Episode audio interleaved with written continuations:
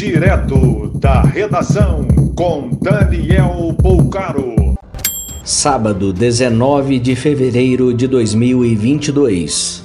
Saltou para mais de 200 o número de desaparecidos em Petrópolis. Autoridades já computam 136 mortos na tragédia de terça-feira.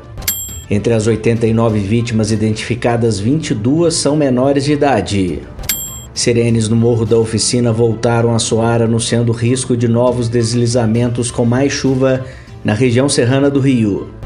Em forte declaração na noite desta sexta-feira, Joe Biden diz crer que a Rússia vai atacar nos próximos dias, inclusive a capital da Ucrânia, Kiev.